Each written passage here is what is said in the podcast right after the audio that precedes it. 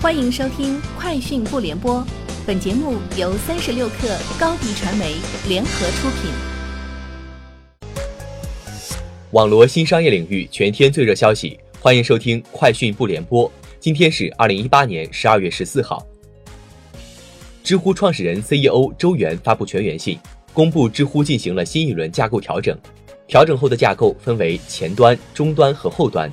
其中，前端包括社区内容、会员和商业广告三大事业部；终端由社区业务平台和技术中台构成；后端则为财务、市场等职能支持部门。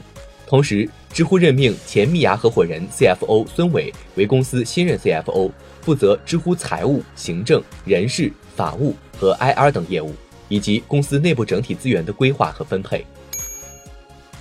三十六氪讯，北京时间十二月十四号凌晨。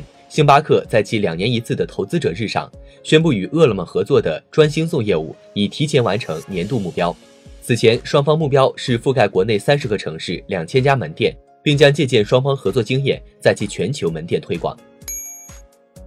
前乐视网 CEO 梁军在社交媒体上表示：“家教电脑，新世家为教育贡献的一块屏。”梁军随后确认，目前相关产品正在开发中。梁军表示。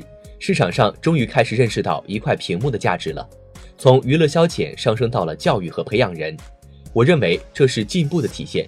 从大家在一块屏上面拼价格，不如把精力放到用屏来改变别人的命运。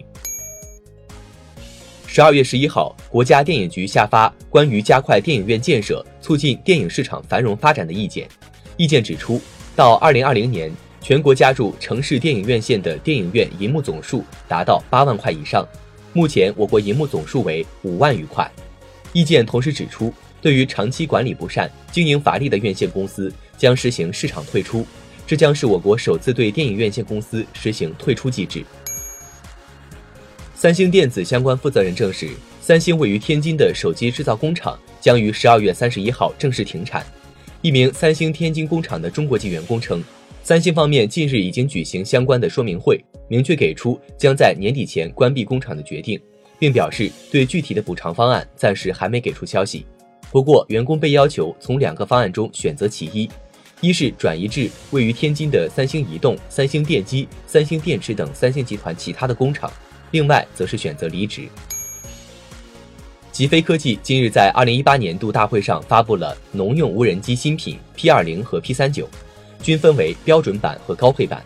此外，本次极飞还发布了电池、储能充电器、智能药箱、灌药机、操纵杆、多功能无人飞行平台等新品，以及两款电力无忧计划和全保服务计划。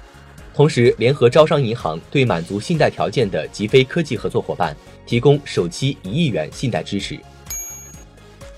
台湾地区经济日报报道，在取得对苹果的禁售令之后，高通今日表示。苹果的合约供应商并不在禁售令范围之内，但其所生产的产品将被禁售。不过，和硕制造的 iPhone 以及人保一项专利所生产的 iPhone 将被排除在禁售令之外。高通表示，和硕拥有高通的专利及专利组合授权，而人保则拥有其中一项专利的许可。以上就是本期节目的全部内容，下周见。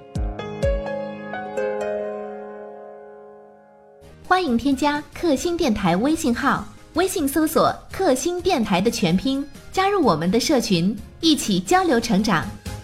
高迪传媒，我们制造影响力。商务合作，请关注公众号“高迪传媒”。